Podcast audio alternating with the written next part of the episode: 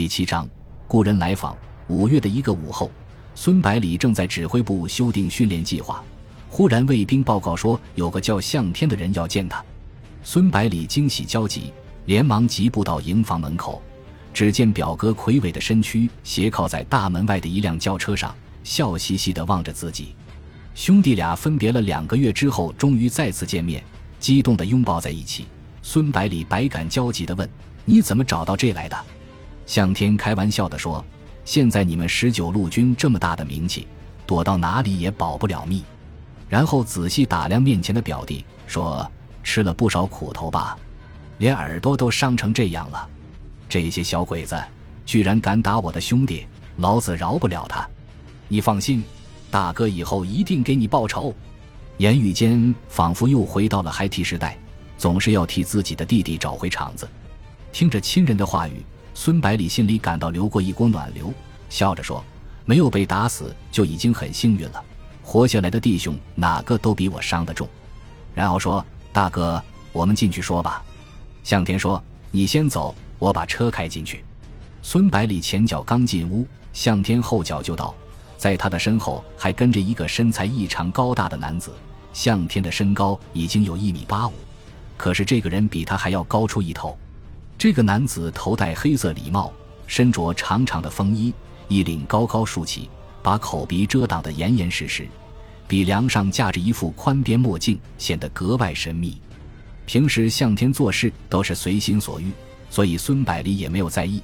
正准备招呼两人坐下，神秘男子伸手摘下墨镜，用带着一国强调的中文说：“老同学，没想到会见到我吧？”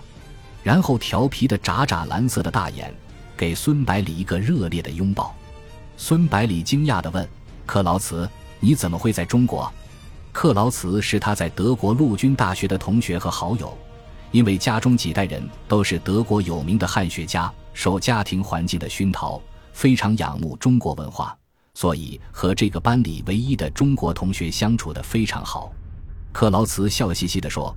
我现在是德国大使馆的武官助手，要长期留在中国，以后会常常和你见面的。坐下之后，向天把事情的原委告诉孙百里。原来，现在以蒋介石为首的中国政府调整对外政策，和德国缔结了一系列的军事协定，希望借助德国先进军事理论和武器装备，训练中国的军队，整治国防。于是，大批的军事顾问被派到中国来。克劳茨这样一个学习军事的中国通，当然是上上之选。孙百里高兴地说：“你担任这样重要的位置，真是太好了。以后我们不但可以常常见面，你还可以帮我介绍几个德国教官，搞点先进的武器装备。”克劳茨失望地回答道：“我刚到中国时也是这样想的，但是和大使先生谈过之后，却发现这里的形势太复杂了，很难给你提供帮助。”我感到非常遗憾，然后接着说：“我找到向先生之后，又和他谈了很久。我们认为，在目前这种情况下，很难给你任何实质上的帮助，所以这次过来主要是想跟你谈一件事。不过，我认为还是由向先生来说比较好一点。”孙百里听完之后，隐约明白了个中缘由，脸上露出一丝苦笑。向天接着说道：“克劳茨毕竟是外国人，来中国的时间也比较短。”有些事情也不太了解，原因你也猜得到。你们十九路军不是中央军的嫡系，其实中德之间的军事合作在去年底就已经开始进行了，只是没有挑明罢了。国防部制定了一个全面的军队整编计划，目标是用德式武器装备六十个陆军师。这么庞大的计划必须分批进行，而最先换装的自然是嫡系的部队。十九路军非但不在那六十个师的范围内，而且很有可能成为裁撤的对象。我和克劳茨商量了一下，都认为你留在这里没有前途，希望你回到水警团或者到中央军去，在那里你肯定可以一展抱负。克劳茨也劝说道：“老同学，你毕业于德国陆军大学，精通德语和军事，又有作战经验，我们的顾问团非常欢迎你这样的人才。我保证。”在整编的军队里，你至少可以指挥一个整师的军队。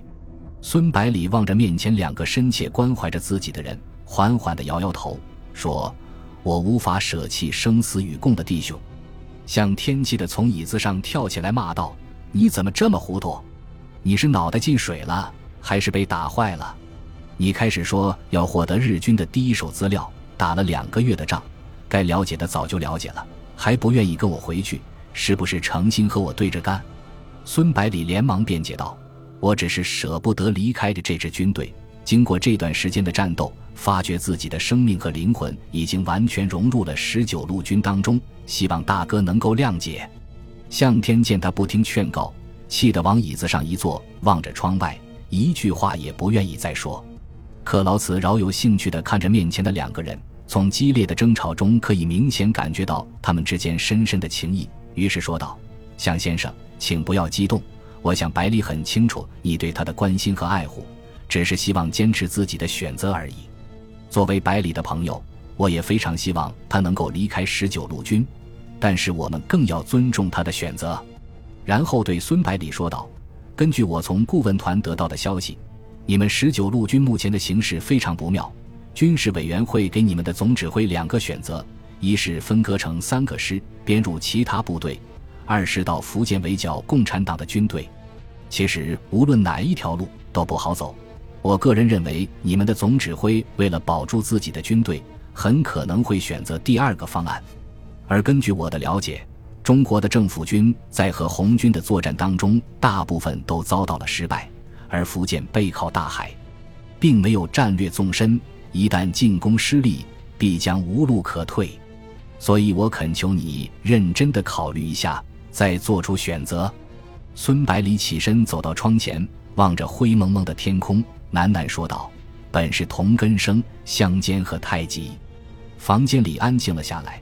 克劳茨和向天不约而同地把目光聚集在孙百里的身上，等待他做出最终的选择。孙百里思虑良久，慢慢转过身来，带着坚毅的表情，缓缓说道：“很对不起你们，我决定留下来。”向天站起身。说：“既然你要一条道走到黑，大哥也不再多说了。以后自己千万要多加小心。税警团很快就会回到上海，如果需要武器弹药，你可以直接派人到上海找秦汉林，他知道该怎么做。”然后用力拍拍孙百里的肩膀，说：“弟弟，保重。”接着头也不回地走了出去。等坐上车后，才偷偷用手抹去眼角的泪花。孙百里心头一阵悲伤。失声叫道：“大哥！”克劳茨走过来，用力握住他的双肩，说：“老同学，我尊重你的选择，祝你一路顺风。我感到非常遗憾，不能给你一点帮助，所以我想送一个礼物，也许将来有一天会非常有用。”孙百里疑惑地看着克劳茨，问：“什么礼物？”克劳茨俯身下去，在孙百里耳边说：“如果有一天……”十九路军能够在福建站稳脚跟，同时你能够成为军部的高级指挥人员，请一定要控制一个叫清流的地方，然后联络我，我会给你一个意想不到的惊喜。你一定要记住“清流”这两个字。在前面的两个条件满足之前，请不要跟任何人提起这件事，包括你的表哥。孙百里下意识地重复道：“清流。”他对这个地方没有任何印象。克劳斯做了个噤声的手势，说：“我要告辞了，向先生已经着急了。”孙百里不解地问：“你们为什么着急要走呀？”克劳茨用开玩笑的语气说：“我们早上刚出来就有人跟踪，最后好不容易才甩掉。但是向先生认为这些人很快就会找到这里，为了少惹麻烦，必须尽快离开。难怪大使先生跟我说。”一个德国武官助手和一个地方势力的军官的会面是很容易让人产生怀疑的，即使这两个人是老同学，也不能例外。孙百里无奈地摇摇头，陪着克劳茨走出去，然后恋恋不舍地把两人送走。回到指挥部之后，孙百里立刻找了一幅福建省的地图，经过仔细的寻找，终于找到清流。他用红笔在上面用力地画上一个圆圈。然后打量着这个千里外的地名，陷入沉思。